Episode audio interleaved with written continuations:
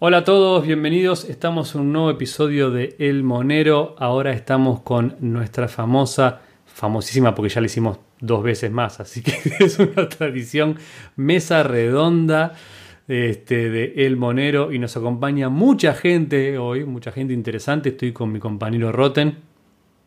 Hola. Y estamos también con eh, vamos a pasar lista, como estuviéramos en la escuela. Estamos con eh, eh, el amigo Santi o Idnas, como lo conocerán ustedes. Hola Santi. Hola a todos, ¿qué tal? Muy buenas. También estamos con el amigo Vin, acá con fondo verde. Hola, ¿cómo estamos? ¿Cómo están? Hola. Y con Alejandro, que ya es amigo del programa. Hola a todos, gracias por invitarme. Bueno estar aquí. Y también con otro Rotten, pero este es Rotterdam, creo.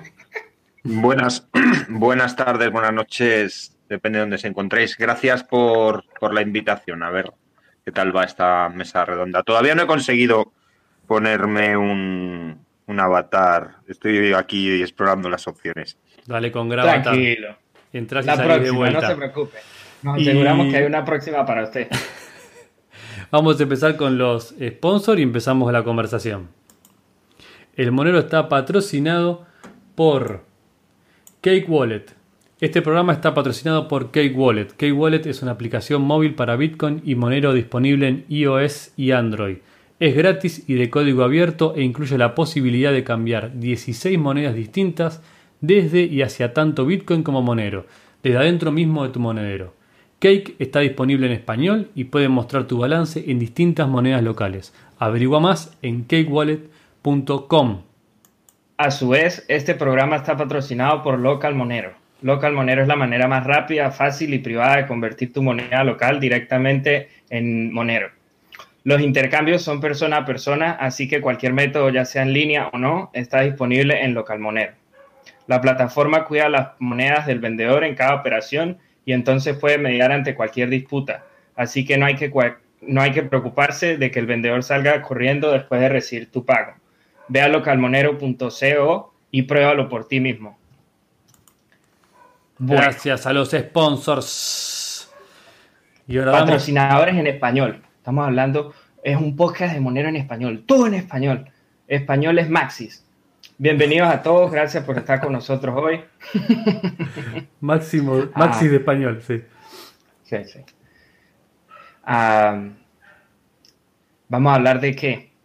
De Monero, ¿no? Para empezar, yo, sí, yo diría que aparte, introduzcamos, aparte de los nombres más o menos de dónde son cada uno, más allá de que alguno reconocer algún acento.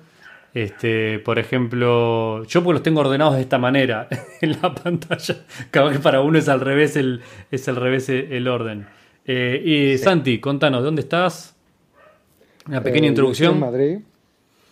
Eh, estoy aquí en Madrid, pero vamos, por mi acento y eso, podéis pensar a lo mejor que, que soy de Andalucía. Y bueno, sí, soy.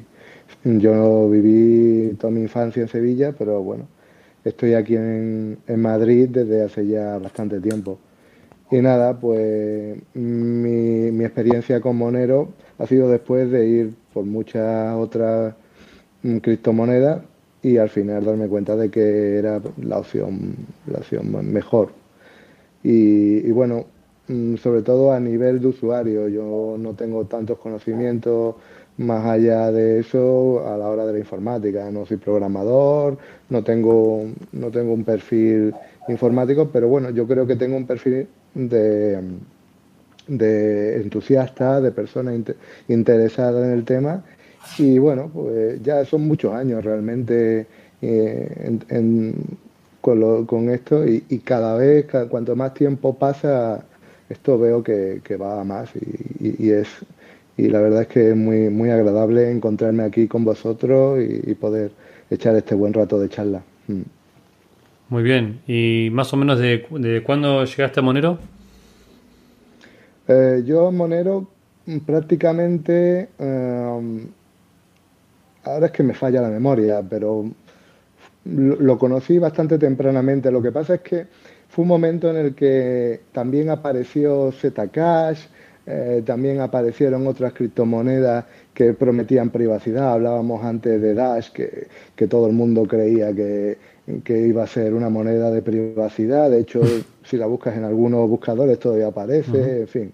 Incluso ellos, creo, sí. Sí, sí. No, no, me, no, me llamó la, no me llamó la atención especialmente. Y, pero bueno, con el paso del tiempo ya supongo que porque no tenía los conocimientos. Siempre hablamos de que a Monero se llega porque es lo que tú crees que es Bitcoin cuando conoces Bitcoin por primera vez. Yo creo que esa es la mejor definición. O sea. Pero cuando la gente descubre que te metes en un navegador y puedes mirar eh, la, dirección, quién te ha mandado, todos los movimientos que haya hecho, cuánto cantidad de Bitcoin tiene, yo creo que eso, eh, eh, la primera vez, eso es como una revelación, dices tú, hostia. Esto no me lo esperaba. Yo... Es como ir a un baño público a hacer sus necesidades sin tener cubículos. Todo es público. Yo, yo, creía que esto era de super hacker de la muerte, que, que era súper privado y que vamos, aquí vamos, que nadie se iba a enterar de nada. Y claro, y, descubres pues eso, que es una que es público, que es accesible a cualquier persona, que es auditable por cualquier persona, pero claro, eso a la hora de, del día a día como medio de pago, pues tiene muchísimas, muchísimos problemas. Y claro, y ahí aparece, entonces ya dice, bueno, pues yo quiero buscar algo, una alternativa que no sepa la gente cuánto tengo, qué es lo que hago, ni nada. O sea, y, rápidamente, pues mm, llegas a Monero. Eh, eh, eh, yo creo que es una transición más o menos lógica que hemos llevado todos. ¿Y, teniste, ¿Y tuviste el momento ese después de que entendés más o menos cómo funciona, en el que mirás un poco alrededor y decís... Eh, lees, dos, veces las cosas para ver, pero ¿por qué no es más conocido si, si funciona tan bien? A ver, yo creo que la clave eh, es siempre la misma. El problema es que Monero mm, tiene, por su propia característica de privacidad, tiene poco atractivo tanto para las instituciones financieras como para los exchanges y como para todos los cotillas del mundo mundial. O sea, eso, es así.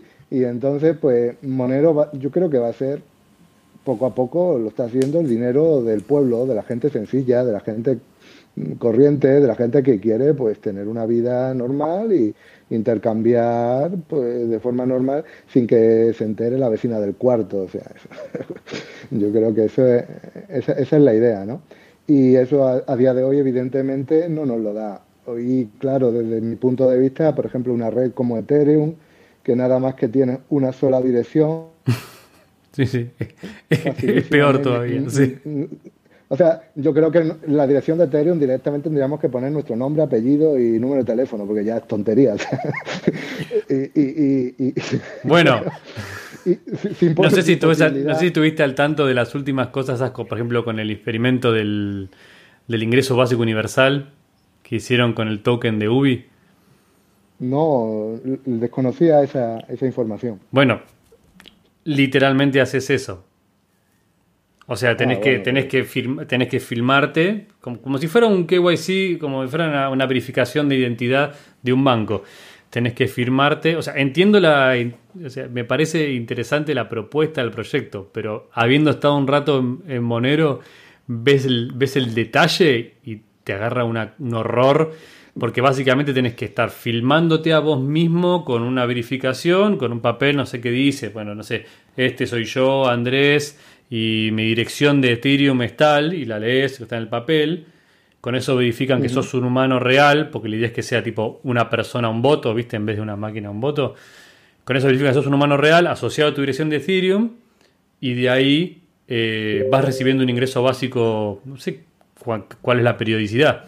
pero, pero, que, quede asociado supuestamente gratis, como un ingreso básico, digamos, ¿no? Que van a ir, van a ir haciendo una especie de iDrop lentamente.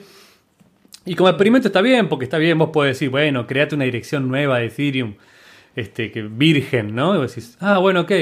Ah, pero ¿sabes qué? Para verificar, eh, anda, es una mezcla entre eso con Cleros, con el, token de Cleros de, de, para resolver disputas. Entonces, te verifican, pero claro, para pagar por la verificación, por la transacción de la verificación, tenés que pagar un poco de Ethereum. Entonces, Claro. Vos decís, está bien, mi dirección puede ser nueva, digamos, ¿no? Agarro una dirección, cre- creo una adres virgen para verificarme a mí mismo.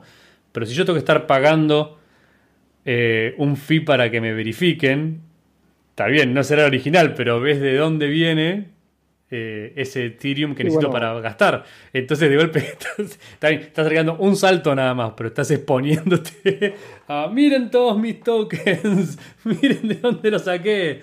O sea que tendrías que crearte una elección virgen de Ethereum para comprar un poco de Ethereum por cash para después verificarte y que no quede pegado a tu identidad, lo cual es una locura. Bueno. A- Y esto es para, una perdón, cosa y esto es te para digo. arrancar, porque el día de mañana, si realmente funciona como ingreso básico y empezaras a realmente transaccionar entre individuos, es ultra mega transparente. Olvídate que Bitcoin, como decís vos. Sí, no, a ver, eh, es una playa nudista, es, es Ethereum. Pero las playas nudistas son más divertidas, por lo menos. pro- probable- probablemente, pero vamos, que, que no puedes ocultar nada. Sí. Eso es así. No, yo me recordaba lo de que necesitas para recibir el token, a su vez, el, el tener Ethereum, eh, me, me recordaba un- un- un- una cosa que pasa con otro exchange descentralizado, con un BIS, que para poder pagar la fee necesitas a su vez haber comprado y no puedes y no puedes comprar si no tienes. Y, y entonces la- la- es una parte Sí. muy divertida eh, del tutorial es cómo conseguir eh, Bitcoin de forma anónima sin que no sea a través de este exchange, claro. Claro. Entonces, si yo supiera cómo hacerlo, no necesitaría BISC. Claro, evidentemente, vengo a BIS por- porque, porque no quiero no quiero dar Muy mis bien. datos en, en- en- sí. Bueno, vamos a dar la bienvenida también a Vin, que está, está acá con nosotros. Vin, hola, ¿qué- ¿cómo estás? Eh, presentá de dónde sos, un poco de vos. No te escuchamos, Vin, estás en silencio. Ahí. Bien, Ahí va. eh, bien. eh, bueno, pues saludos a todos eh, el Monero. Eh, la verdad, para mí creo que es una experiencia nueva. eh, pues mm, yo personalmente soy de, de Perú. eh, no sé si conocen Machu Picchu. Estoy cerca a Machu Picchu.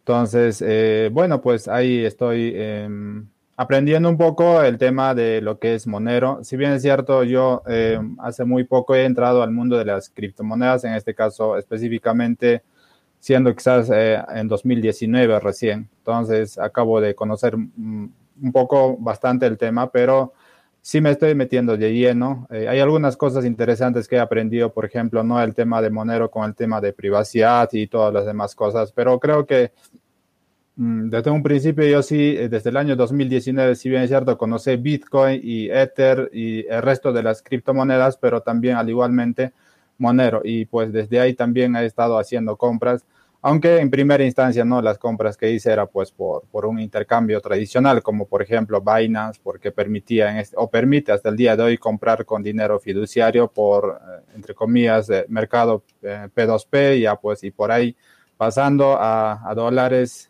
Tether y de ahí a cripto y sacándolo así, ¿no? Pero yo creo que al día de hoy ya esas cosas voy dejando atrás también porque hace de que en este caso Monero sea una moneda, o bueno, más que nada, el tema de privacidad es más importante que, que poseer prácticamente quizás grandes cantidades de Monero. Y pues ahí... Eh, que no es nada recién, despreciable, pero... De hecho que sí, pero lo más importante es el tema de, o sea, buscar siempre eh, la privacidad. Veo, por ejemplo, en el grupo, en los grupos, ¿no? Que la gente aún todavía, quizás lo veo más que nada, muchos tienen miedo, pero creo que aún que tienen más experiencia, pero creo que lo más importante sería de que las personas nos adaptemos. Si bien es cierto, hay otras criptomonedas que pueden existir, pero creo que la adaptabilidad es lo más importante que deberíamos cada uno perseguir, ¿no? Hmm. En este caso adaptarnos a qué, o sea, la adaptabilidad a qué. Adaptarse, por ejemplo, eh, en un principio, por ejemplo, para mí era un poco complicado usar Monero. ¿Por qué? Porque no podía, por ejemplo, no eh, descargar la, la, la G-Wallet a mi... Uh -huh. Como yo utilizo Windows, entonces era difícil.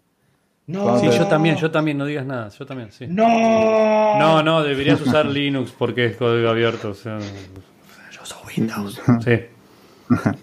sí, de hecho que sí. Pero ya, pues, o sea, ahora sí es mucho más fácil de poder usar. Tal cual. Bueno, y también tenemos acá al amigo Alejandro. Reincidente, Alejandro. Sí. Hola, ¿qué tal? Y gracias por invitarme. La verdad, eh, disfruto mucho de estas conversaciones sobre Monero, sobre tecnología y sobre las potencialidades de esa tecnología. Me gusta mucho la dirección que tiene Monero. Estoy en Monero desde el 2016. Creo que por ahí compré algo de Monero pero lo perdiste todo en un accidente de, barco. la verdad, por ahí tengo perdido unos moneros, es, cierto. Mi más sentido pésame. pero eh, la verdad me gusta mucho el proyecto, me gusta mucho la gente que está rodeando el proyecto. Me gusta ah, cómo escriben, cómo se dan cuenta muy rápido la gente de la comunidad de Monero que, que es lo que realmente la gente que compra Bitcoin espera. Y bueno, voy a estar vinculado al proyecto Monero creo que por muchos años, entonces conversaré. No estoy muy actualizado sobre el tema de las últimas noticias de Monero, pero le he entrado a estudiar un poco la tecnología y lo que proponen es, es genial, es una, es una innovación frente a, a las otras propuestas de criptomonedas que me parece muy valiosa. Me gustó lo que dijiste y, le, gustan mucho las conversaciones. Si se va por un paseo por la montaña, publica el video y todo el mundo se revuelve el avispero, ¿no? A mí me gustan, me gustan los videos filosóficos de Alejandro en el campo, en el campo de pastos, como si fuera gladiador, ¿viste? Va acariciando, va acariciando los sembrados mientras te habla del futuro. qué bueno, qué bueno que, que disfruten esos videos me entró las ganas de hacer algo polémico. Esto fue el domingo. Muy bien. Y claro, ahí hay para hablar bastante, además que tienes varias horas solo en la montaña. Mm, el tema de el tema del video de hoy día estaba muy polémico en, eh, en, uno de los grupos, ahí la gente no un poco algunos siempre yendo por el otro lado y ya pues, pero estaba genial, de hecho que sí está genial, ¿no? Eh, yo disfruto también bastante el tema de los videos, eh, de hecho he estado, incluso estoy, ¿no? En el grupo de Academia Blockchain y realmente es fenomenal en este caso todo el proyecto que se emprende y más que nada los videos también es muy, muy educativos. Me ha ayudado bastante personalmente a mí poder entender los videos de Alejandro en este caso. Qué bueno, gracias.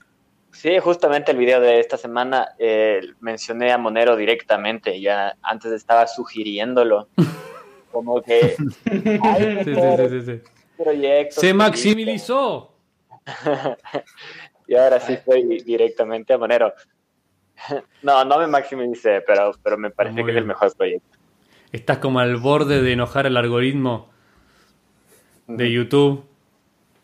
Señor Rotterdam. Vamos a, vamos a presentar a Rotterdam también.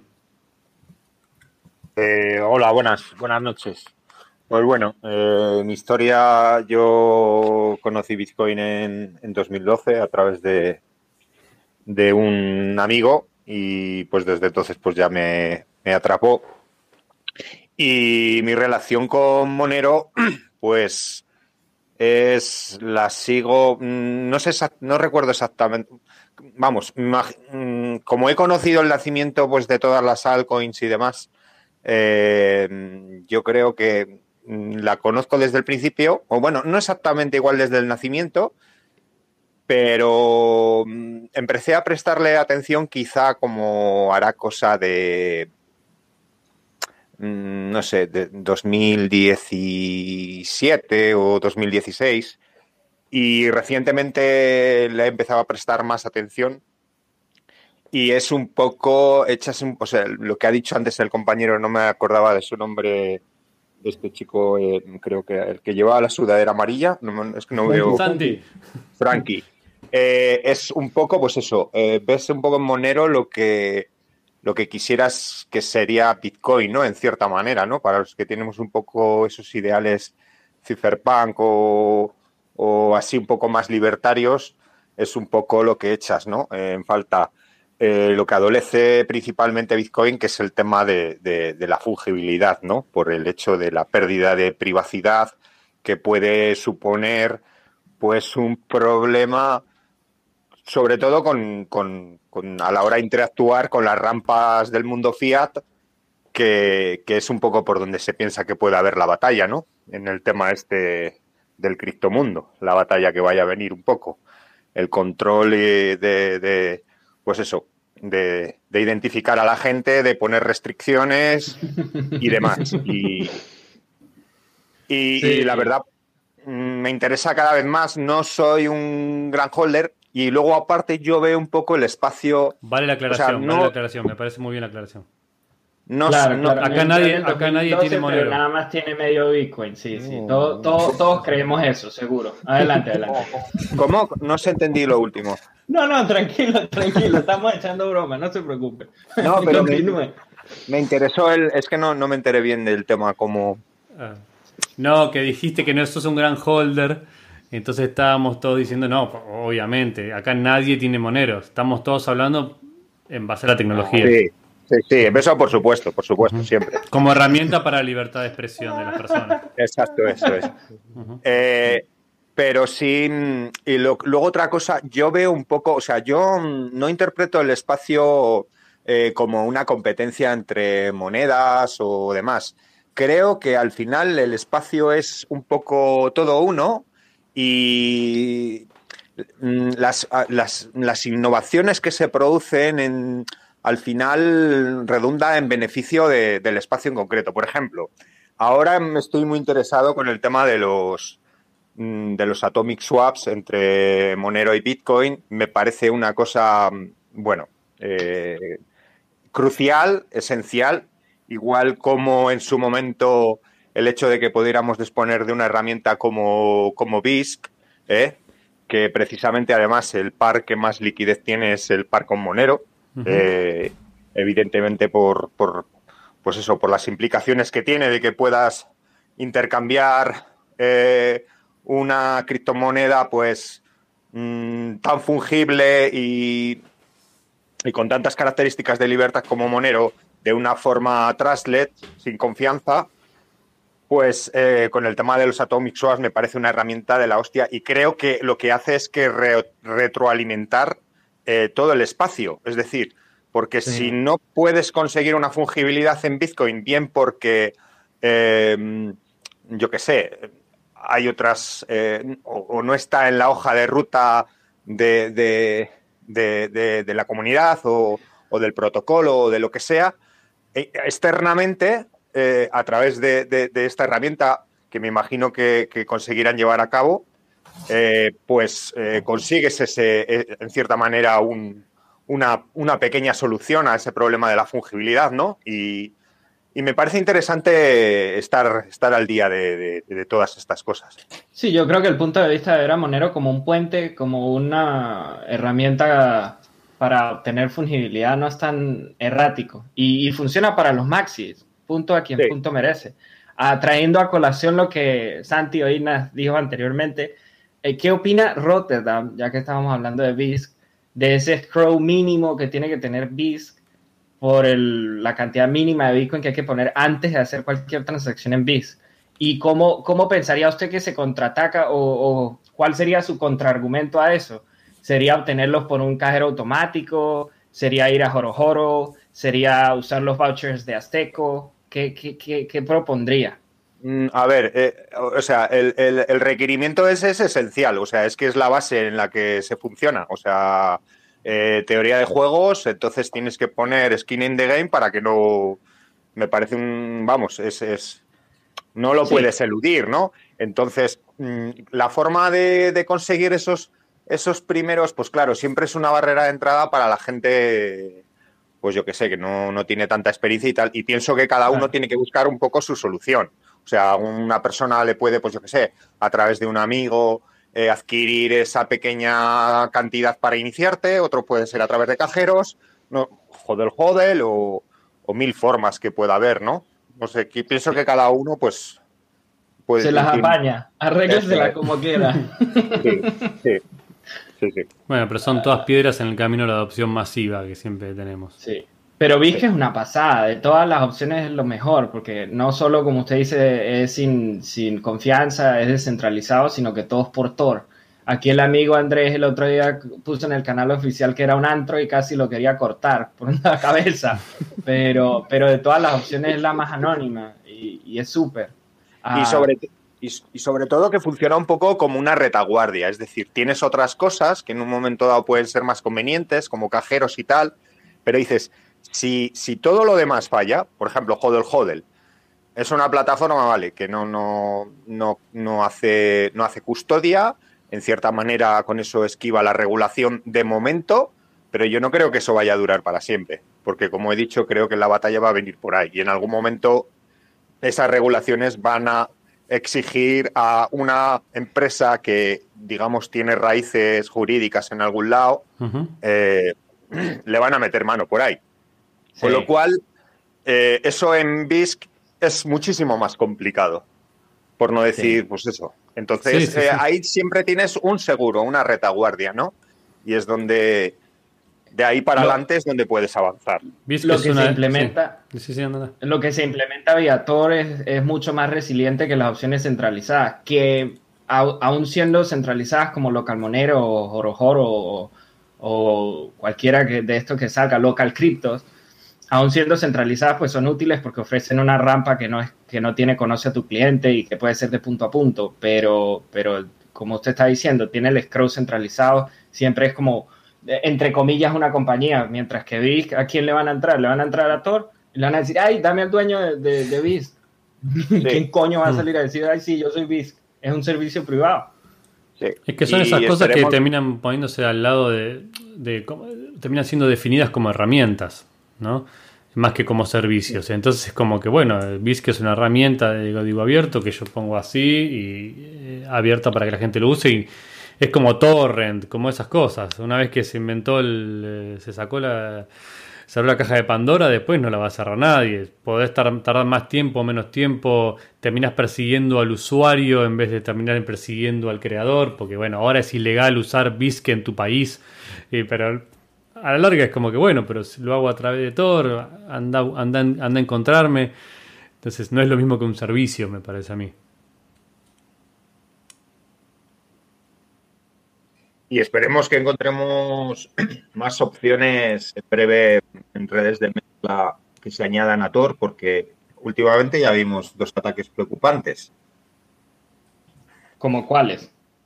Eh, bueno, pues no sé si re- creo recordar hace dos meses hubo durante dos ocasiones que mm, nodos y cosas que funcionaban bajo Tor y muchas cosas, yo qué sé, mm, Samurai Wallet o, o cosas y tal, se volvieron inutilizables durante un tiempo porque las direcciones V3 eh, Sí, sí. tenían una especie de ataque. Y no Sí. sé, Ujú. pienso que esto puede ser cada vez más recurrente.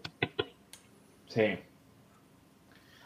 Yo sin entrar demasiado en, te- en- en problemas técnicos, porque no los manejo, pero no, no, no, no- me llama la atención, un- bueno, capaz que pasa un poco como lo pasa con Monero, que I2P no tenga más a- adopción, que hasta donde entiendo es hasta más descentralizado que Tor.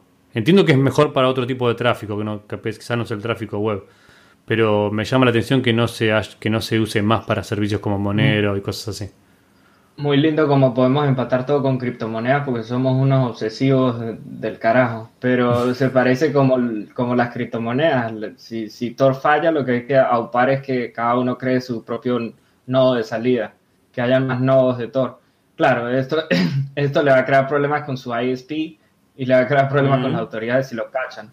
Pero, pero si queremos darle más resiliencia a Tor, pues hay que hacer más soldados que, que lo alojen y que lo provean a quienes lo quieren usar. Bueno, lo que pasa lo que, lo que pasa lo que Tor no solucionó es, el, es lo que Bitcoin sí, originalmente, que fue el incentivo. O sea, no, claro, tenés, y como I2P es el monero, no tenés incentivos metidos dentro de la idea de Tor esta para... madriguera de obsesivos, entonces. sí, sí. Digamos, tu único, tu único objetivo al correr un nodo de, un nodo de Tor es ah, totalmente altruista o, Que alguien piense en o, los querés, niños, o, querés espiar, o querés espiar a la gente y estás creando nodos para, para molestar. Digamos. Ese es lo que de alguna manera, uno de los grandes inventos de Bitcoin originalmente. Bueno, que Monero hereda.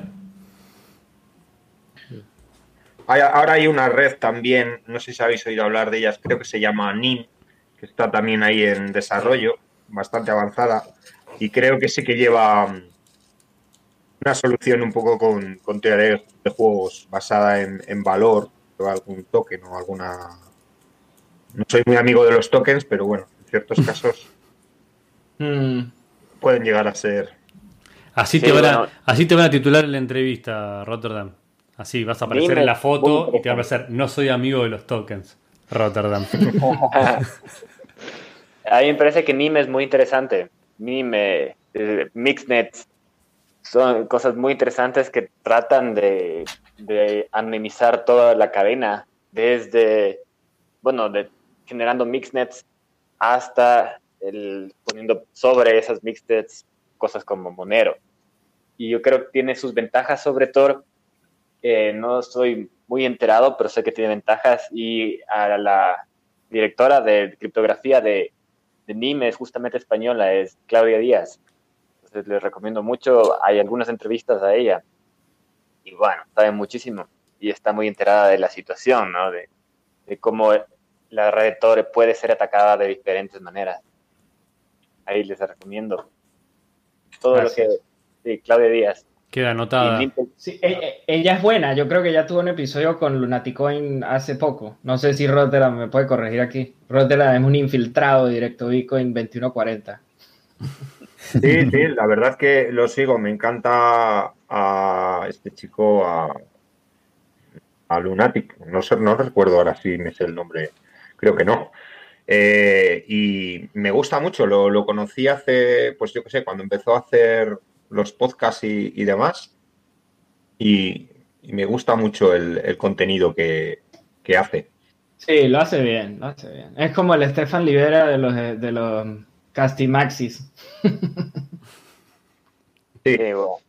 En el canal tenemos una entrevista, Claudia, les recomiendo. De, hecho, por ejemplo, yo empecé a, me empecé a interesar más por, y a conocerlo un poco más, porque lógicamente muchas veces dices, mira, no quiero saber de más monedas ni de más tal, porque me parecen todas un scam. En Monero concretamente no pensaba esto, de, porque siempre me ha interesado el tema de la, de la privacidad y creo que es condición indispensable, porque protege también la fungibilidad. Y hizo un podcast con, con no sé si lo conocéis, con Francisco Cabañas, creo que se llama. Como que no. si recién tuvimos un episodio con él. El Francisco. me encanta, me encanta la voz esa que tiene tan, tan, tan fuerte, tan particular. Le encanta, es la palabra que quiero usar, ¿estás seguro? Sí, sí, sí, me encanta. Eh, tiene, tiene personalidad. Sí. Y bueno, pues ahí me interesé, conocí un poquito, desgranó así en cuatro tal un poco, pues eso, eh, el tema de, la, del, supply no, no, no, fijo, no fijo y cómo eso posibilita otras series de carácter de lo que a mis ojos no de me, suena bien, me, me, encaja, me, concuerda. Y, bueno, la verdad que Monero realmente mm, no le veo, eh, o sea, mm, mm, solo veo ventajas en, Monero. Lo único que creo que quizás Monero, eh, en lo que se fija todo el mundo, eh, que es en el mayormente en el precio, o para gente más que se acerca al mundo de las monedas atraída por el, lema de los números siempre para arriba y todo eso, ¿no? el, enriquecimiento rápido. Pues pienso que ese handicap que tiene de, de la privacidad es precisamente lo que más daño hace a Monero a nivel de precio. O sea, de que no, no tenga más. Que no sea auditable. Claro, sí, eh, auditable no, en el sentido de que todo eso le cierra, le cierra muchos. Mm, pues eso, mucha especulación. El que sea anónimo eh, va en contra, juega contra de, Monero, lo que está queriendo decir. Sí, quiero decir que, al, ser eh, mm, privado, para efectos de los exchange y demás que no quieren complicarse la vida, pues le cierra puertas en exchange y, le hace que eh, vaya por otro camino. O sea, ahora mismo Monero es una, criptomoneda que va completamente eh, separada de todas las demás. Incluso de la Bitcoin. moneda ilegal, el, el niño Sí. rezagado. Sí, sí, sí, tal cual. O sea, yo ahora mismo solo Sí, sí. veo Monero por un lado y, y- y Bitcoin por otro. Creo que es el, el gran paradigma.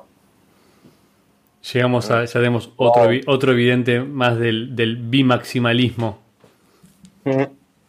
Sí, maximalismo. El Yo creo que bimaximalismo. no es el momento de brillar de Monero y de las criptomonedas de privacidad. Creo que el momento en donde tienen que brillar esas tecnologías va a llegar en unos cinco años, cuando realmente comience a apretar el, el Estado y a, a regular y a generar impuestos automáticos, etcétera. ta. Ahí va a ser el momento de brillar de estas tecnologías como Monero. Ahora recién estamos como que en la, en la como el periodo de prueba. Y ya cuando llegue la regulación fuerte, ahí va a ser, ahí van a ver cómo sube el precio. Totalmente de acuerdo. Yo estoy de acuerdo, pero fíjate, eh, disiento en que creo que vayan a pasar cinco años. Creo que va a ser mucho más pronto. Sí, yo creo que eso es verdad, porque si bien, si bien sabemos, por ejemplo, en la Unión Europea están trabajando muy fuerte el tema de la regulación y parece que también en Estados Unidos, yo creo que es eh, más pronto, quizás cinco años es muy lejos, o sea, dos años, quién sabe, no, tres años, yo creo que es ya un promedio de tiempo ah, para ver, ¿no? Realmente la regulación en el tema de eh, las criptomonedas y pues por ahí va a ser bastante fuerte el tema de, de Monero en este caso. Pero lo importante es que también, además de eso, eh, no solamente pensemos en el precio, sino que creo que lo más fundamental es aprender a poder usar y también ¿no? esto, hacer que no solamente usemos para comprar y ahí holdear, sino que podamos usar para otras cosas, ¿no? Para poder pagar por servicios, productos. Yo creo que eso es donde el horizonte que debemos avanzar, ¿no? Y bueno, yo pienso eso. A mí, a mí Sí. lo que me parece que con respecto al precio es que es el mejor marketing que existe hoy en día.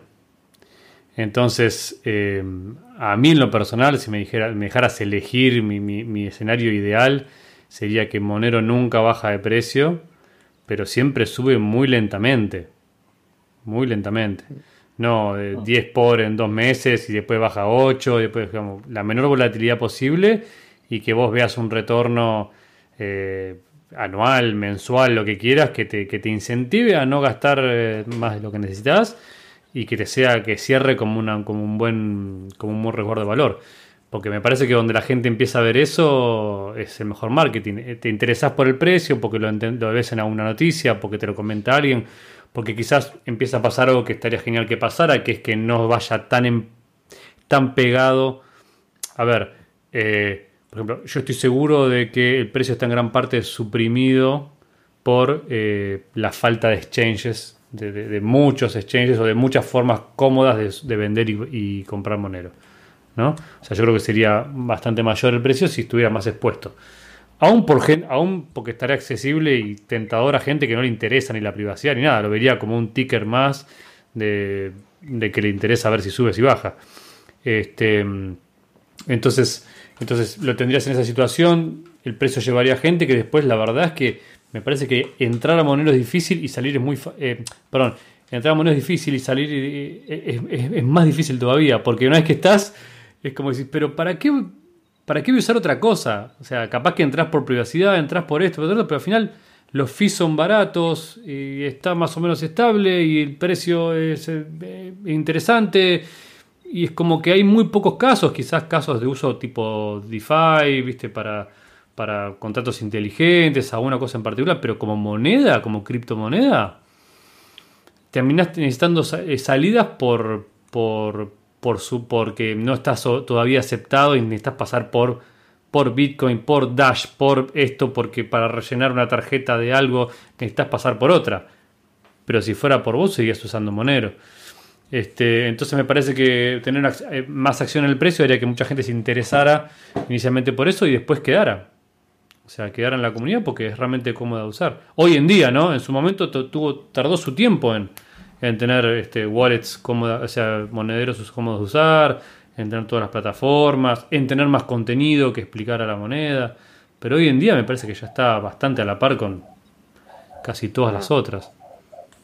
En el tema de, de, de fee de transacciones, realmente cuando yo empecé a hacer transacciones, eh, como yo hago negocios de, de productos, pues eh, me sorprendió bastante porque más antes usaba, en este caso, Bitcoin para hacer transacciones y como era caro, mm, por ahí cuando aún todavía Ether no subía, pues utilizaba, pero cuando llegué a Monero, pues era o sea, céntimo, dos centavos, o sea, 0.01 o 0.001, o sea, era muy, muy realmente muy económico de poder hacer transacciones. Y además también, o sea, podría enviar cualquier cantidad, o sea, decimales y podría tranquilamente llegar. Y me sorprendió de verdad, muy, me sorprendió bastante y por eso es que, como quien dice, ¿no? En este aspecto ya me gusta bastante el tema. Yo no sé mucho de temas de programación, cuestiones, cuestiones técnicas, pero el tema de usabilidad, es muy genial para mí y es realmente muy divertido y muy fácil. ¿Se puede contar lo que vendes? Claro, por supuesto. Yo me dedico a producir, en este caso, eh, me dedico a la producción de, de, miel. O sea, me dedico a la, tengo una granja de, de abejas, entonces pues vendo miel. Entonces ya pues, eh, Perdón, acá en mi país. ¿Vendés miel por monero? Por supuesto que sí. Y hay acá gente en... que le paga con monero. ¿Estás seguro? No puedes jurar eh, bajo juramento nacional peruano que hay gente que le paga como Nero por miel. Sí, tengo, o sea, no quiere decir que hay mucha gente, de hecho que sí, o sea, hay personas que dicen, no, oye, ¿y qué cosa es eso que tienes a su lado? ¿Aceptas Monero? ¿O qué es Monero? Dicen, ¿no? Entonces les digo, no, es una criptomoneda que puedes pagar, no sé si conoces Bitcoin. Bitcoin, claro, conozco, pero Monero no sé qué es. Dice, no, entonces, no es igual como Bitcoin puedes usar y en algún momento, por ejemplo, utilizan y dice, oye, tan barato cuesta transferir por ahí. Claro, le digo, ¿no? Entonces hacen transacción y pues les, eh, eso es lo que yo hago en este momento. Claro, es muy básico todavía el uso, pero, o sea, la gente que va llegando, pues se quedan muy felices. Ya hiciste más que la mayoría de nosotros. Sí, ya se acabó el episodio, cerramos acá, ya hizo el episodio entero. llenó, todos, llenó todos los casilleros, tipo caso de uso, adopción, evangelización. Genial, ya está. Gracias, Bim, por existir. ¿Y, tus no, clientes, pará, sí. ¿Y tus clientes son todos persona a persona? O sea, ¿los ves físicamente o a través de internet? No, hago, tengo dos tipos de clientes. O sea, tengo en mi ciudad personas que voy, no directamente hago las transacciones pero también hay personas que son, por ejemplo, ¿no? de un departamento o de una ciudad a otra ciudad también. Pero a ellos solamente pues es por, in, por línea nomás. O sea, ellos claro. hacen el pago y yo les envío por transporte ya. Y todos, y todos dentro de Perú, básicamente. Por momento dentro de Perú. Además, mi producción es bastante pequeño todavía, no es grande, así que ya pues estamos en el Perú nomás todavía. ¿Vas a hacer una edición limitada de miel monero? La, la miel, la miel fluffy. ¿no? ¿sí? ¿Eh? Vamos a hacer uno de miel y así vamos sacando productos exclusivos de Monero y una línea y todo lo cobramos únicamente con Monero. Por favor, una botellita. Miel peruana no, por Monero. Eh, no, de hecho que sí.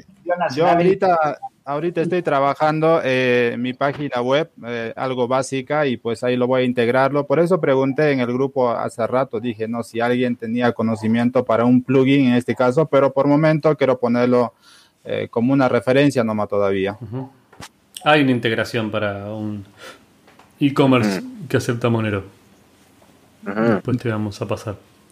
Eh, bueno, me parece, pero increíble, Vin. ¿Qué crees que te diga?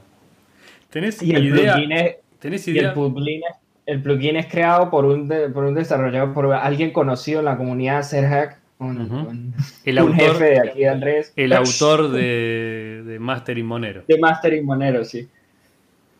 Exactamente. Yeah. Eh, ¿Qué te iba a preguntar? ¿Cómo se llama el plugin?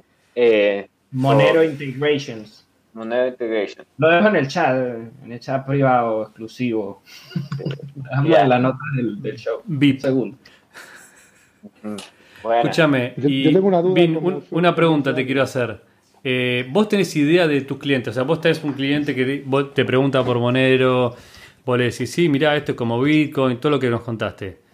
¿De dónde sacan los moneros ellos? O sea, o vos les vendés, vos mismo les vendés un poco de monero por, por fiat para que te compren ellos mismos y arranquen como la rueda, ¿Hay servicios en Perú de fácil acceso a comprar Monero? ¿Cómo, cómo llegan a eso?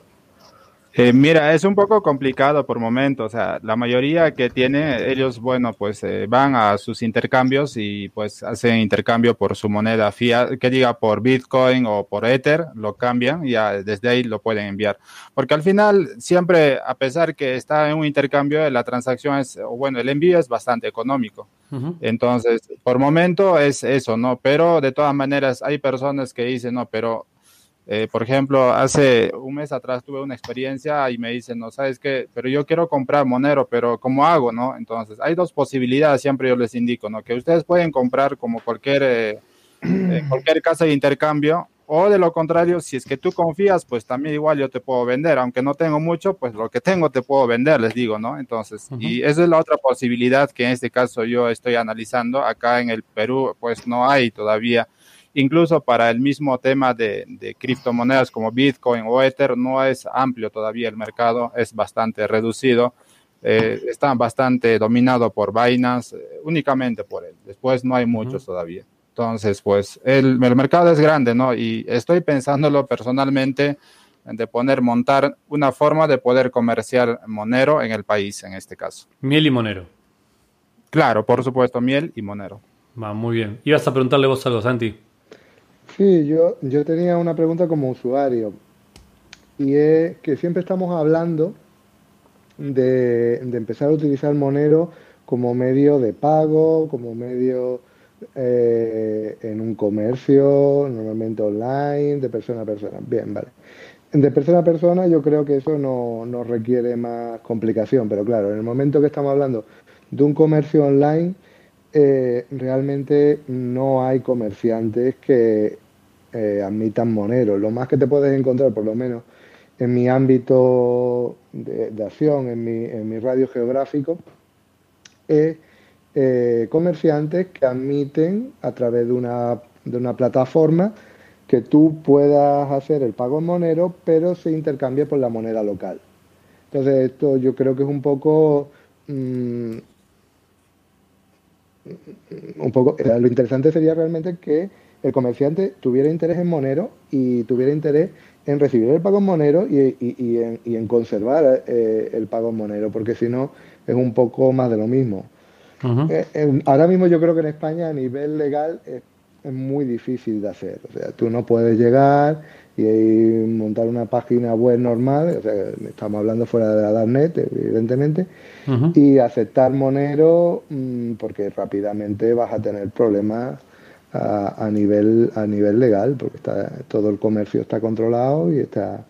Entonces, mm, esa era mi duda. O sea, el plugin ese que estamos hablando de, del autor de Mastering Monero, eh, ¿sirve para recibir directamente Monero o hacer sí, Sí, no, sirve para recibir Monero directamente, como BTC Pay Server, por decirlo así, pero no es BTC Pay Server, sino es un plugin para WordPress y bla, bla, bla, bla.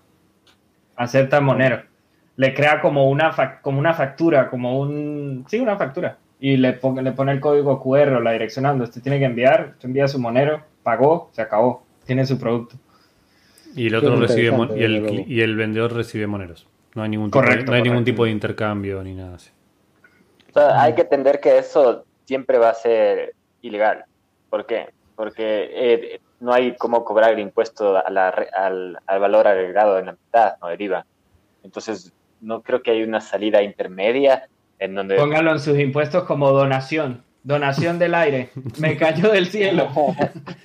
hay que abrir una... Es que hay, que hay que crear la ONG de la miel eh, sin fines de lucro y yo quiero donar a la creación de miel y recibo voluntariamente regalos de miel. Exacto. Desde el punto de mm. vista del gobierno es un regalo. Sí, sí, sí, hay, de hecho, sí, de hecho que sí, en el tema de el tema de regulación y el tema de impuestos es eh, yo personalmente lo veo no acá en mi país es un poco mm, ¿Por qué lo hago? Por un lado, por el tema de que si bien es cierto, acá pues todo el mundo pagamos impuestos desde el primer instante de que uno eh, quiere hacer cualquier tipo de, de, ventas, ¿no? De productos, o sea, servicios, ¿no? Eh, no importa si factura 100, en este caso 10 dólares, 20 dólares, que recién está empezando, ya tiene que empezar a pagar. Entonces, eh, al momento de poder, por ejemplo, hacer intercambio, no una venta se podría decir, sino un intercambio monero por, por miel, prácticamente es un trueque que yo personalmente lo veo a esa figura. Y si bien es cierto, esa figura no siempre para todos los países va a aplicar, porque hay países en los cuales eso no se puede practicar, entre comillas, es legal. ¿Por qué? Porque así el gobierno lo ha decidido, no porque la naturaleza del, del negocio sea así, sino más que nada el gobierno. Entonces, acá en mi país, más que nada, hay todavía no se podría decir vacíos legales para, al respecto y entonces pues eh, se practica con un trueque, ¿no? Además nosotros en, en, el Perú somos pues bastante practicantes del trueque, de muchas otras cosas, así que por ese lado en mi país no tengo ningún problema por ese lado, más que nada, es fácil. Qué bueno. Sí, es que ahora mismo eh, estamos en un momento muy importante porque eh, estamos a la espera de que se pongan de acuerdo los señores que se tienen que poner, y la señora evidentemente, que se tienen que poner de acuerdo del tratamiento legal, lo que le gusta a la gente llamar regular, que es, bueno, yo a mí no me gusta ya regular, esto se autorregula y esto está... Ahora es a ver qué vais a hacer vosotros. Y entonces, claro, mm, dependiendo de la jurisdicción, pues hay jurisdicciones en las que se está aceptando las criptomonedas como dinero en efectivo. Lo hablábamos el otro día en, con, con, Francisco eh, en el último, que en Estados Unidos, sobre todo, pues eso, verlo como, como un efectivo, eh, las criptomonedas. Y sin embargo, por ejemplo, aquí en Europa la situación, eh, y por lo que está comentando el amigo Bim, es parecido en Perú, aparte de haber un vacío legal, evidentemente, pues porque afortunadamente todavía la gente es muy desconocedora a nivel de las administraciones de, cómo funciona esto de las criptomonedas pues se, está utilizando como, si fuera exactamente un, como si yo estuviera vendiendo una bicicleta un, en un canal de persona a persona de los muchos que hay. Y entonces eh, estoy pagando con bicicletas para hacerme una idea o con pedales como queráis o sea no se considera dinero como tal a las criptomonedas y claro Ahora mismo precisamente es el momento clave en el que sí que va a regularse eso, es lo que hemos hablado a nivel de la Unión Europea, a nivel de España ya, ya está anunciado, que además fue un vídeo que produjo un poco de diversión porque eh, la, la, ¿El de las criptomonedas? La ministra española, sí, la ministra española es paisana mía, o sea, de la misma ciudad que yo, el, y yo. tiene muchas cosas como y, y, dijo lo de las cristo, las criptomonedas que, que, claro, que, que, todo el mundo se divirtió un poco.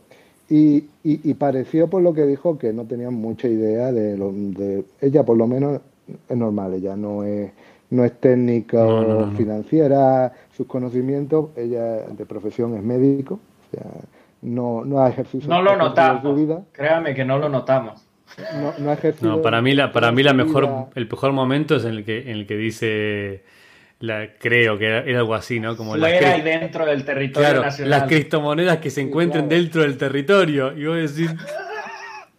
Claro, ¿Quién entendió? Es que, es que, es que, no, se quedó en pre-internet, ni siquiera de criptomonedas. Como... No, entonces, claro, no nos, pueden, no nos pueden pedir una obligación legal. No nos pueden pedir una obligación legal si ellos no tienen siquiera claro cuáles van a ser las sí. leyes que, que, que, van a aprobar finalmente. Entonces, bueno, pues estamos ahí a la espera. Eh, en, la, en, la, en el, el, bellísimo mercado gris. ¿Qué es así? y esperando a ver, a ver qué nos dicen. Sí. Acá el amigo Vina habla de, habla de trueque, pero en Argentina la gran mayor parte de la economía es en negro y en efectivo. Es totalmente común. Ya, ya sea que busques la evasión impositiva o no, es, es, es práctica es práctica común. Eh, recién, sí que te, te, diría que recién, pero ¿por qué? Por dos razones. Hay un par de razones históricas, pero por ejemplo, acá el pago con tarjeta de crédito que pasa a otros países y está como súper normalizado y es como aceptan en todos lados. Acá incluso te sigue pasando hoy en día, 2021, que no te aceptan tarjetas de crédito por la financiación o por lo que sea. Tratan de desincentivarte que la uses o te cobran un diferencial de precio o te dicen que no les anda bien el, el, postnet, el, el, dispositivo para las tarjetas. Entonces, hasta los mismos comercios te llevan hacia el pago en efectivo la gente está súper acostumbrada, sobre todo todo lo que sea el, gasto del día a día, desde de, fiambrerías, verdulerías, el carnicero, o sea, recién en el supermercado, si querés, que son pagos capaz más grandes y por comodidad de, práctica de billetes, pero digamos, la gente está acostumbrada a transaccionar en efectivo. Entonces, cuando hablábamos con el, con el amigo Francisco Cabañas, de, esta legislación, de cómo, del, ángulo de tomarlo como, como efectivo las criptomonedas en Estados Unidos, yo sinceramente no veo otro camino para la regulación que, claudicar ante esa realidad. Porque no, no. Pasa un poco, lo que pasa con Monero. Pueden hacer más difícil el, flujo, ¿no? El paso de fiat a cripto, cripto a fiat y perseguir a la gente un montón por eso. Pero lo que hacen es patear la, la pelota para adelante, como decimos acá. Eh, que, atado a un poco lo que comentaba antes de la, supresión del, precio monero, está bien, le va a funcionar un tiempo, pero lo que están haciendo de esa manera también es haciendo una red este, underground, por así decirlo, este, mucho más robusta, que le llevará más tiempo a que todos tengamos un poco de monero, como pasa con la, con la miel de, de Bing, ¿no? Que todos sus clientes tengan un poco de monero, que después ya se acostumbran a siempre gastar un poco para comprar miel y quizás también un poco porque consiguieron que esta otra persona también acepte, va muy a poco. En el momento que esa se hace una masa crítica, después no lo podés este, revertir. ¿Qué vas a regularlo a posteriori a decir a la gente que no haga más lo que ya viene haciendo? Olvídate, olvídate. No les va a quedar otra que o dar una batalla perdida, que no va a pasar, o tratar de regularlo como si fuera efectivo. O sea, te van a tener que pedir, por favor, eh, por favor registre sus ventas y eh, pague sus impuestos. Yo le veo que pueden atacar por diferentes esquinas. Hoy, por ejemplo, el, eh, digamos que tú tienes que atacar a la red de Monero porque definitivamente ya es, es algo que no te conviene porque no puedes vigilar. De ley tienes que entrar al hardware, como a Google Play Store. Entonces, yo creo que el, movimiento va a ir por ahí. Entonces nos van a limitar las, las billeteras limitando el, Play Store, limitando el Apple Store. Y eso podría complicar muchísimo. Los intercambios también eh, son muy importantes. A mí lo que se me ocurre que hay que hacer ahora, en donde estamos en una situación gris, todavía no se complica tanto. Lo que hay que hacer, desde mi punto de vista, es generar comunidades que utilicen Monero y la forma de hacer eso es alguien con mucha plata o con una cantidad de plata genera una ventanilla de Monero en la ciudad, como una ventanilla en donde le dice a la comunidad, le dice, ustedes acepten Monero y el instante que ustedes necesiten dinero fiat, yo les puedo proveer a cambio del el Monero que han aceptado en, sus negocios. Y se genera una ventanilla local de Monero fiat, pero es una ventanilla como un OTC si es que tenemos personas en las ciudades comprometidas de esa manera como Monero, se genera una economía circular porque la gente va a tener la confianza de aceptar Monero sabiendo que tal persona cualquier día puede intercambiar sus monedas por fiat. Eso podemos hacer ahora, ¿no? A mí me parecería hermoso, pero ¿no crees que abre toda una ventana hacia la persecución física de esa persona en ese lugar? O sea, porque es súper centralizado. Sí, es que lamentablemente siempre que vamos a inmiscuir el FIA ya es un vector de ataque. Cualquier cambio de entrada o salida con FIA es, mm, ya estamos vulnerando el anonimato, porque estamos publicando quién somos. ¿Me explico? El tema sería tratar de manejar efectivo. Por ejemplo, mira, acá tenemos, junto con un amigo, tenemos un vecino que tiene una tienda donde nos vende cervezas. Ya Estás en Ecuador, me parece que no lo habíamos dicho antes. Estás en Ecuador. Sí, está. Ahora estoy aquí en Quito. Sí, y tenemos el, el, vecino de la tienda, acepta Monero, recibe el Monero, pero él a veces él no quiere quedarse porque se siente inseguro. A la segunda vez que ya intercambió su Monero por fiat, por dólares en efectivo, ya no se siente inseguro. Ya se siente eh, seguro de que... Va a tener una salida, digamos. Va a tener una salida. Yo creo que eso podemos hacer ahora. Luego, cuando se vaya el efectivo y se instale los CBDCs, Central Bank Digital Currencies, ya no vamos a poder hacer eso.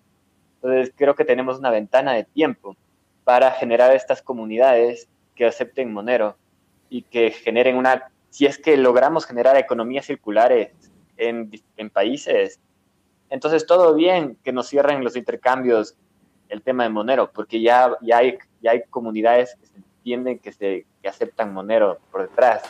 Me parece que es el momento. Creo que en el largo plazo, en cambio, van a cerrar los intercambios a Monero, ya. Eh, y eso va a fortalecer, como tú decías, este mercado, este mercado negro. Entonces, va, es una guerra. Y por otro lado, probablemente también cierren y el, el, la estocada más fuerte que tienen en contra de Monero es justamente los Apple Stores, los Google Plays, cierren lo que son las billeteras. Entonces ahí sí tocaría generar billeteras que se bajen con archivo .apk o por, por la computadora normal. Una F-Droid. Claro, entonces es el tema es súper complejo. Para mí estamos recién comenzando y se va a complejizar bastante. No sé si vieron una película que se llama Anon. En, sí, sí. Sí, no es excelente, pero pone muy claro cómo, cómo se puede dibujar el futuro.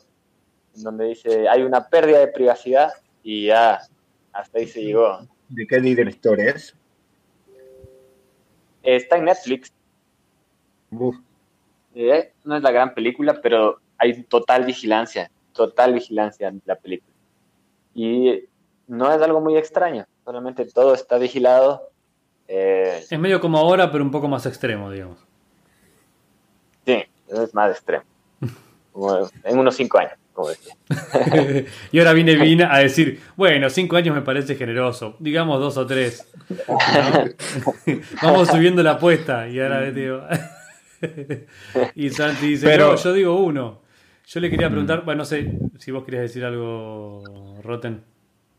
No, no, adelante, tiene usted la tarima. No, es que le quería preguntar justo a, Rotterdam, eh, que, está acá hace mucho tiempo, eh, una, cantidad de años eh, considerable en el, en el, ambiente. ¿Cómo veía, cómo veía, cómo habías visto este, la historia de este tipo de polémicas dentro de Monero, la, adopción, qué tan comparado con el 2012, con el 2012, eh, desde donde entraste vos ahora, si lo ves como fue mejorando, fue empeorando, ¿crees que vamos a hacer el futuro?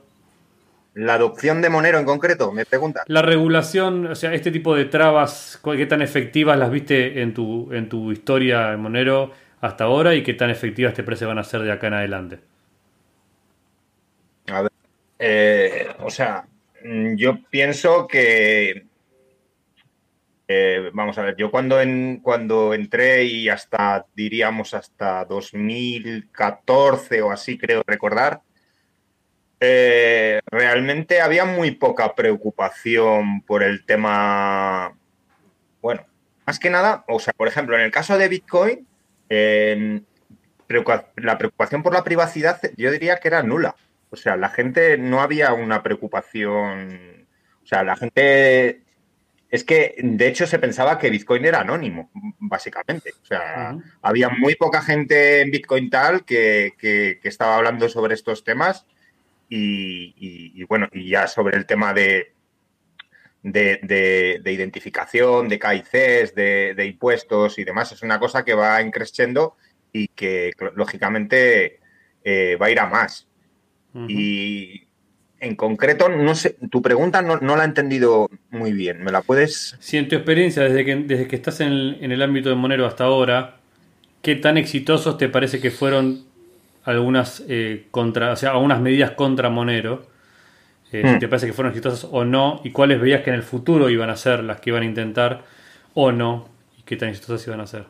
Yo, yo creo que exitosos, lo único, todas las medidas que han hecho contra Monero lo único que han hecho es mm, marcarle directamente su camino para el que estaba predestinada. O sea, hmm. Monero está predestinada para, para, no estaba predestinada para estar en exchange centralizados y, no lo va a estar. O sea, es, que es, es, su camino y es el, es el que tiene que, coger y, le, que le da entidad y el que, y el que la va a fortalecer y la va a dar su, su personalidad. O sea, y, mm, a mí me parece súper interesante que, haya esa posibilidad. Y luego el tema de los atomic swaps, que, me parece súper interesante. O sea, fortalece todo el, ecosistema. No, no, yo no lo veo como una competencia entre, entre monedas. Pienso que se, se, se, retroalimenta todo. No sé si responde un poco a tu pregunta. Rotterdam.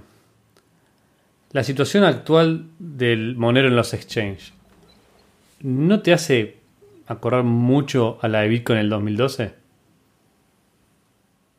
Eh, Toda esa polémica al mm. respecto de oh, eh, se usa para eh, motivos nefastos, jamás se pasa a poder tener exchanges regulados que te puedan vender Bitcoin. no se puede tener ningún servicio basado en esto, no lo van a permitir y ahora estamos discutiendo como si básicamente estuviera totalmente normalizado, como que casi el Estado te va a vender Bitcoin más o menos como estamos hoy en día. Sí, te, van a pedir por favor que uses Bitcoin, sí. Te van a vender Bitcoin, pero ya sabemos que Bitcoin te venden. O sea, es que yo pienso que, que, Bitcoin no va a haber un Bitcoin. Yo el escenario más probable que barajo es que haya varios Bitcoins.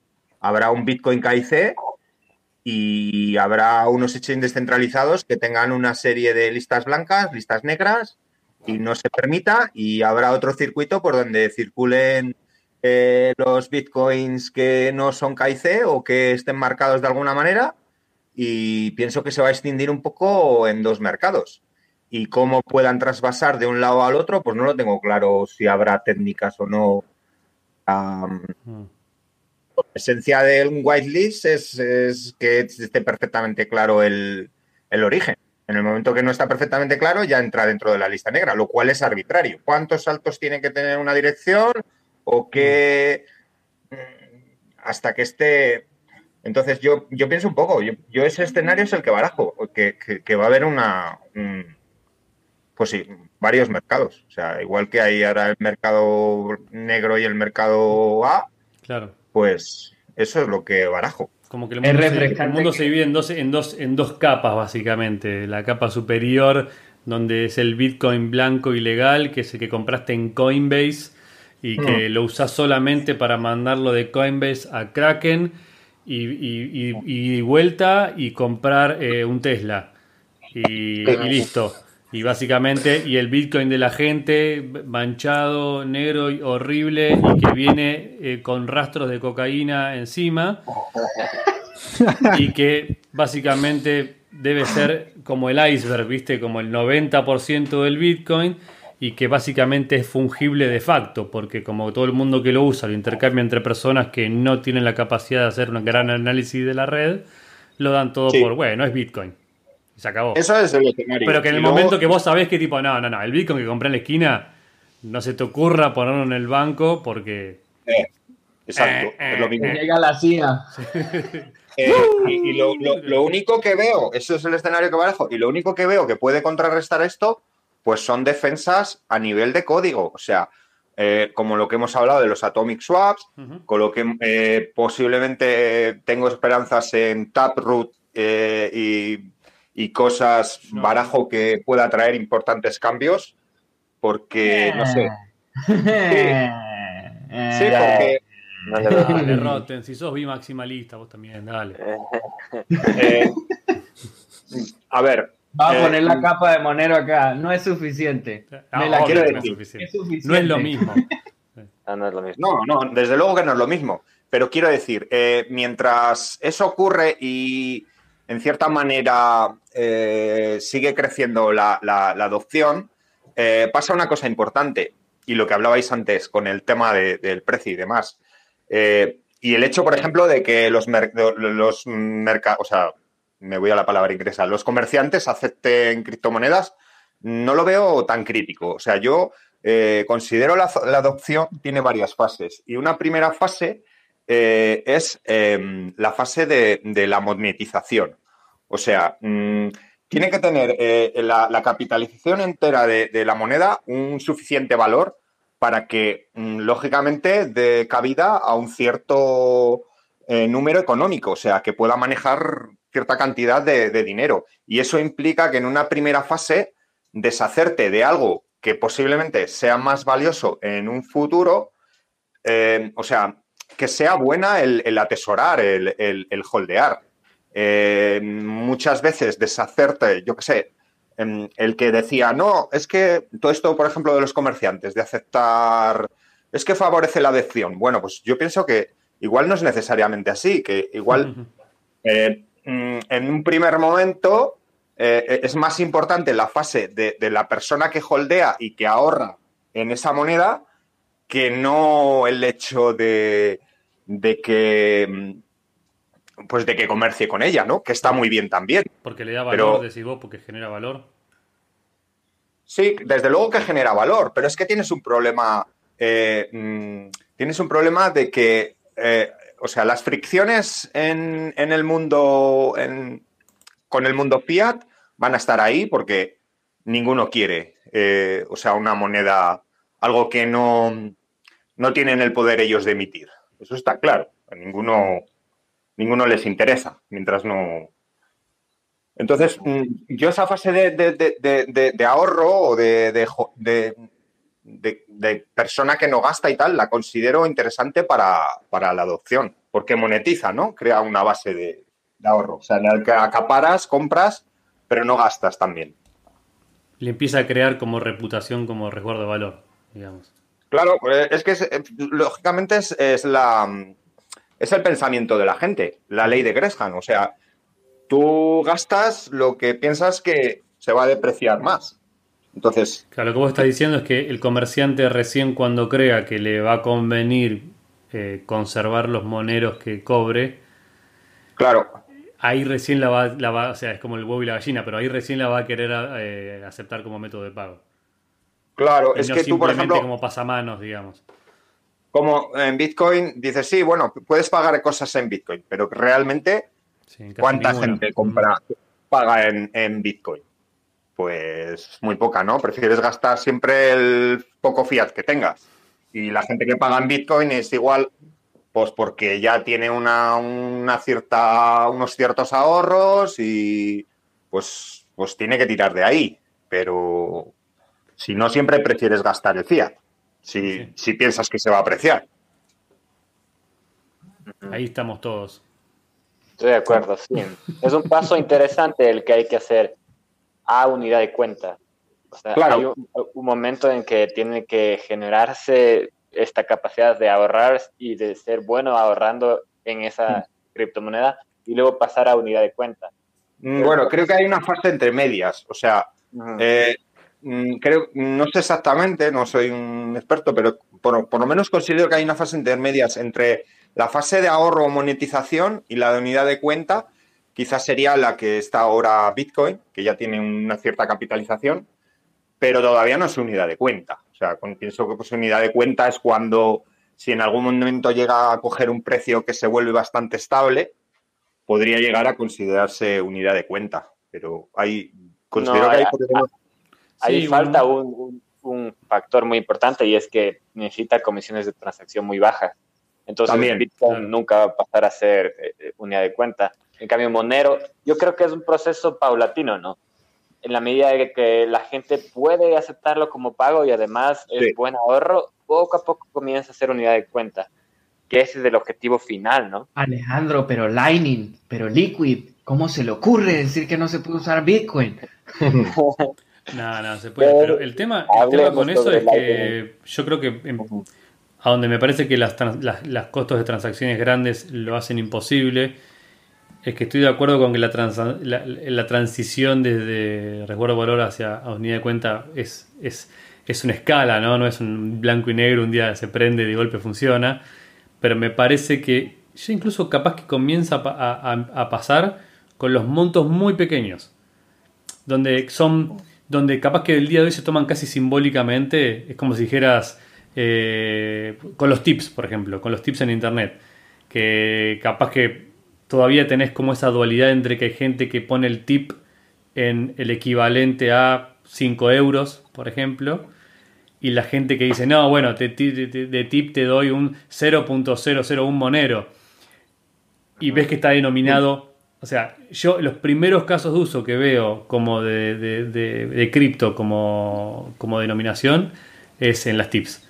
donde cuando ya vas a un número tan bajo que la gente en vez de pensarlo en fiat y traducirlo, lo pone directamente sabiendo que es bajo y no sabe muy bien cuánto, y es simbólico. Y lentamente creo que vamos yendo a ese lugar, donde digas, bueno, no sé, ponerle un servicio que sea muy centralizado en Monero, eh, básicamente el fee que tenga sea en Monero.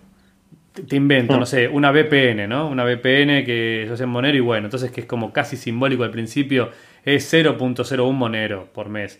Y está bien, realmente a veces que podrás ganar y perder, pero es como que no comienza por ahí y después te vas acostumbrando que cientos servicios este, se pagan, tienen un, valor en Monero. O en valor en Bitcoin, lo que sea. Pasa que, claro, con Bitcoin es difícil que empiece a pasar porque una fee de, 8 para un tip de 2 eh, no tiene sentido. no tiene sentido.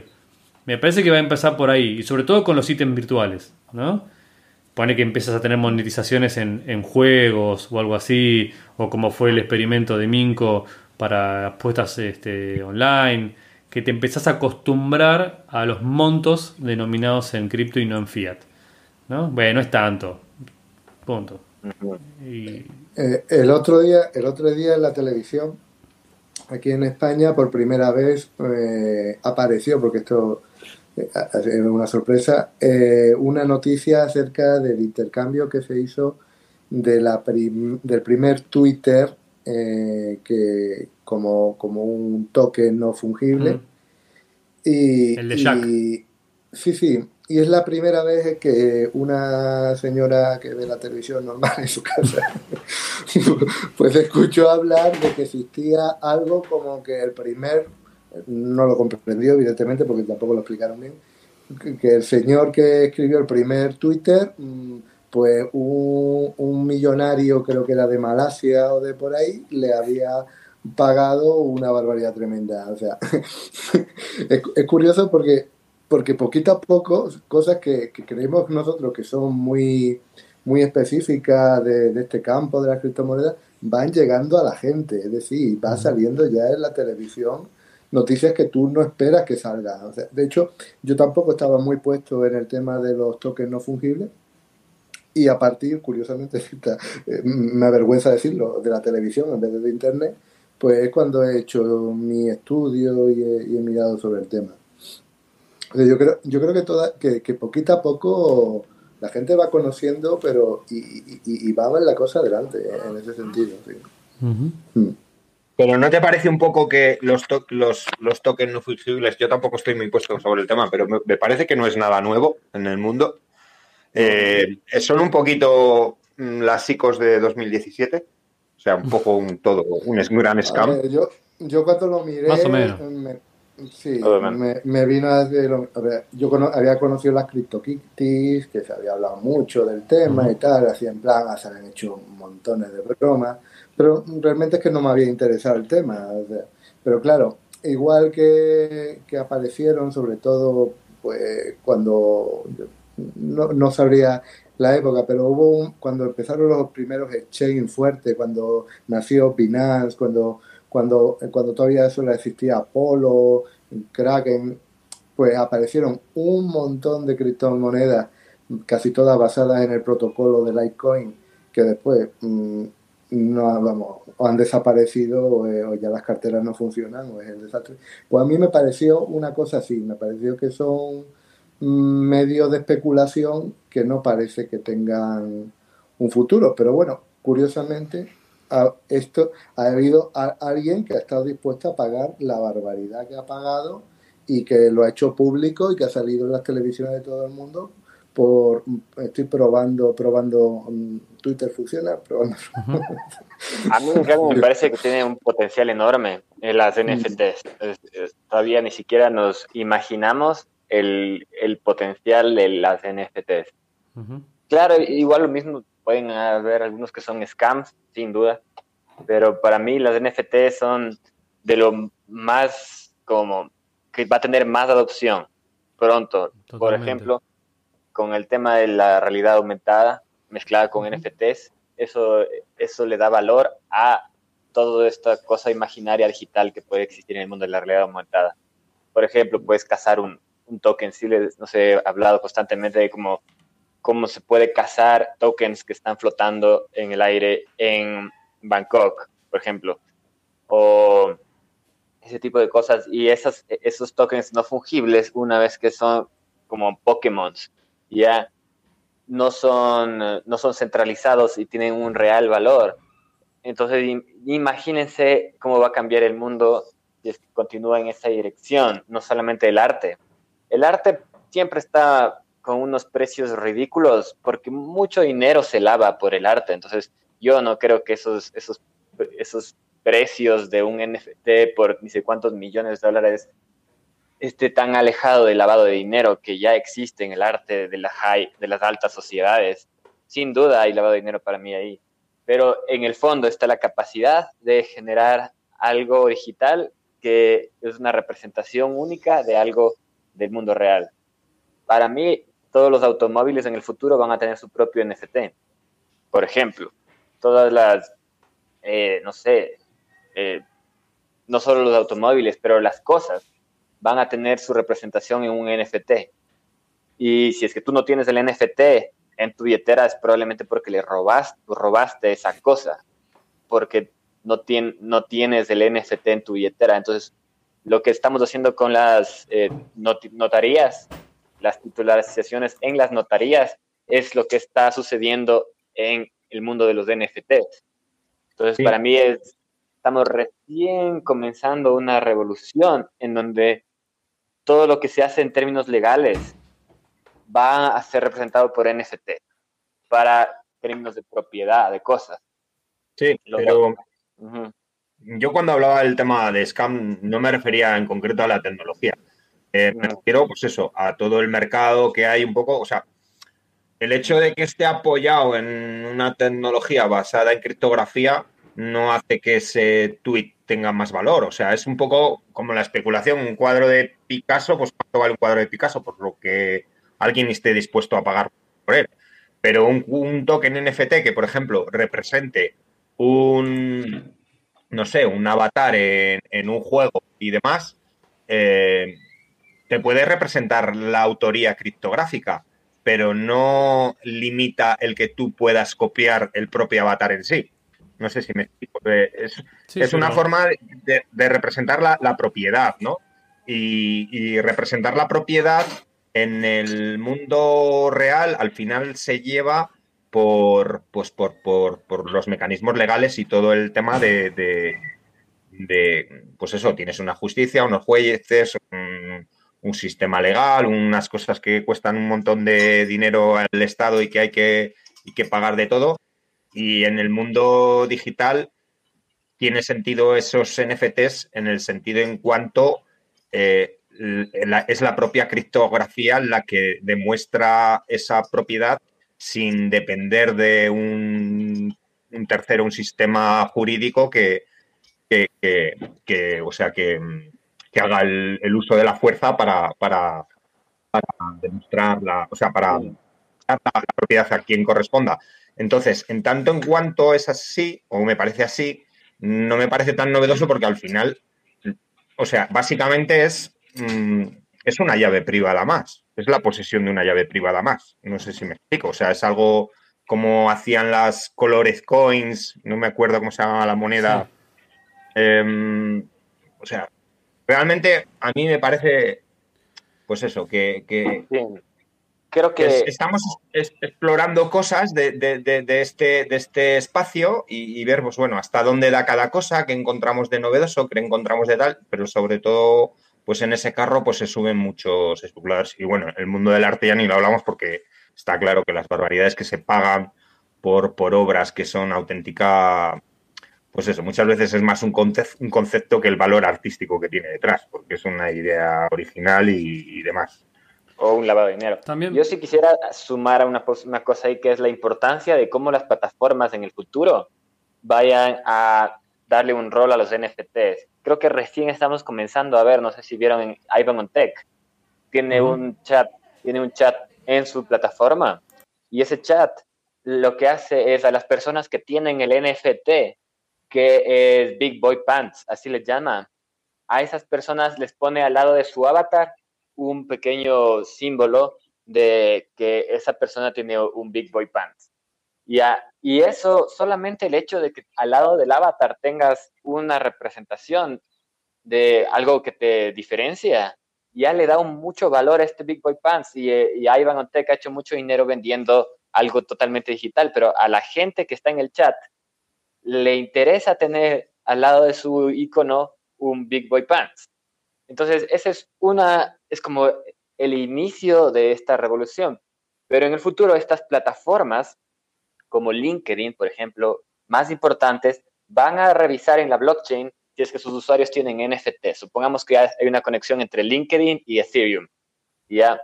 Y eh, imaginándonos en el futuro.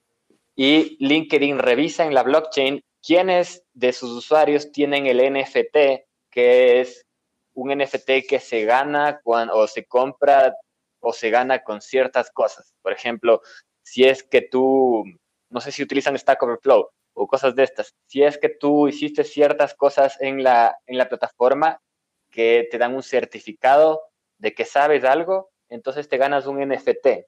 Pero ese NFT no está en la plataforma, sino está en la blockchain y la plataforma lo único que hace es leer la blockchain. Poco a poco esos NFTs van a tener un, un valor y depende de la plataforma, cómo le, cómo le muestre al NFT.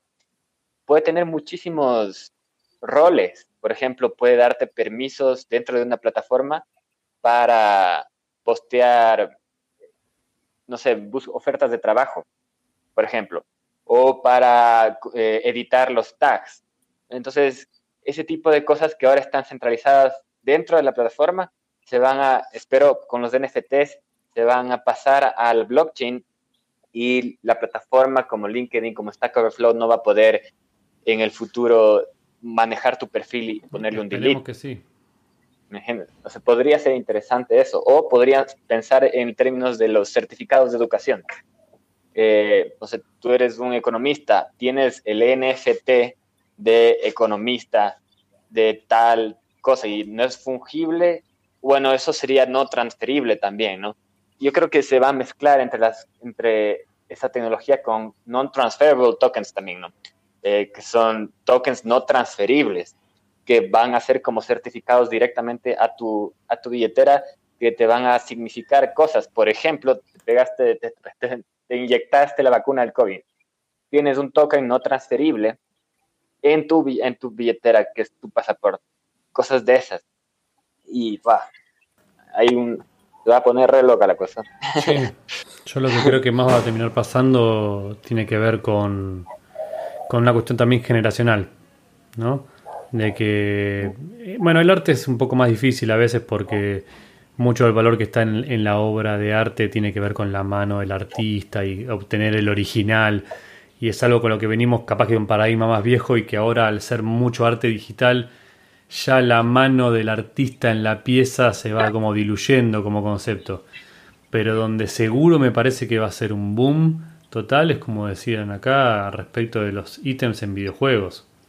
Porque no son solamente una cuestión de, o sea, le agregás toda la, digamos, toda la magia bitcoinera del verdadero NFT, que es como tengo este pedazo de esto que es súper escaso, más eh, lo que puede tener el arte NFT, que es, bueno, y aparte es lindo, me gusta este en particular, soy coleccionista, tengo varios ítems de la misma serie de algo, pero en el caso de los juegos se agrega un, un, aspecto nuevo, extra que es la utilidad. Los ítems dentro de juegos eh, tienen una utilidad real.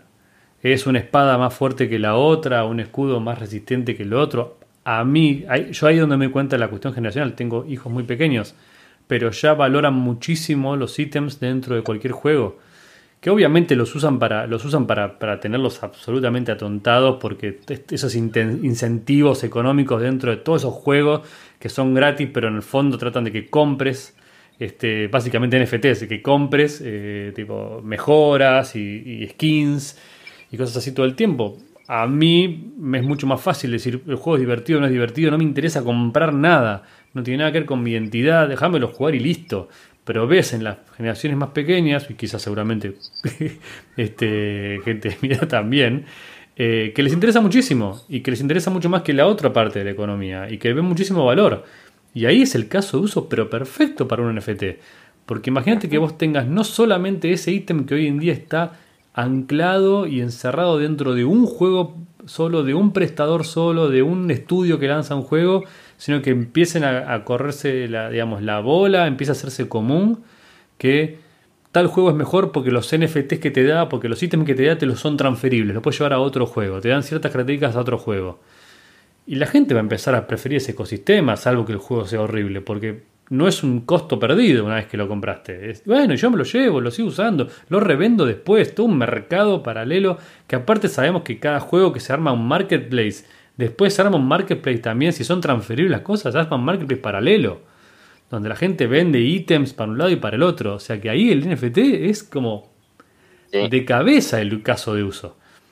Eh, y a medida, como decís pues, vos, a medida que empecemos a ir cada vez más realidad virtual y cada vez más, más parte de nuestra vida y nuestras horas de despiertas pasen en mundos virtuales, los ítems como los que tenemos acá en, en, la realidad van a ser cada vez más importantes y valiosos. Yo creo que se va a mezclar con la realidad de una manera interesante en la medida en, en que el NFT te abra puertas en el mundo real. Por ejemplo, un restaurante. Ya para tener una reserva en este restaurante tienes que tener un NFT. Eh, y si tienes el NFT, entras al restaurante y te dan una pizza gratis. Entonces ya el NFT que lo, adquiriste, no sé, compartiendo no sé cuántas cosas, ahí hay algo. es una idea, sí, pero podría volverse bien loco. Ahí esta película, Ready, sí, Ready Player One, no sé si han visto. Sí, bueno, es más o menos eso. Ajá. Tal cual. Este, bueno, no sé, gente, vamos una hora y media, yo creo que no queda sea demasiado largo para quien nos escuche. Estaba muy buena esta conversación, pero podemos tener que seguirla en la próxima edición de la mesa redonda. No sé si alguno tiene algún, algún tema con el que quiera cerrar. Que le haya quedado en el tintero. Sí algún tópico para cerrar la llamada. Si no, no importa, nos despedimos todos. este, no compren con KYC, escuchen nuestros episodios del Monero. Manténganse lo más privado que puedan. Eh, comprenle miel a Bean. Escuchen los videos de, la montaña de Alejandro.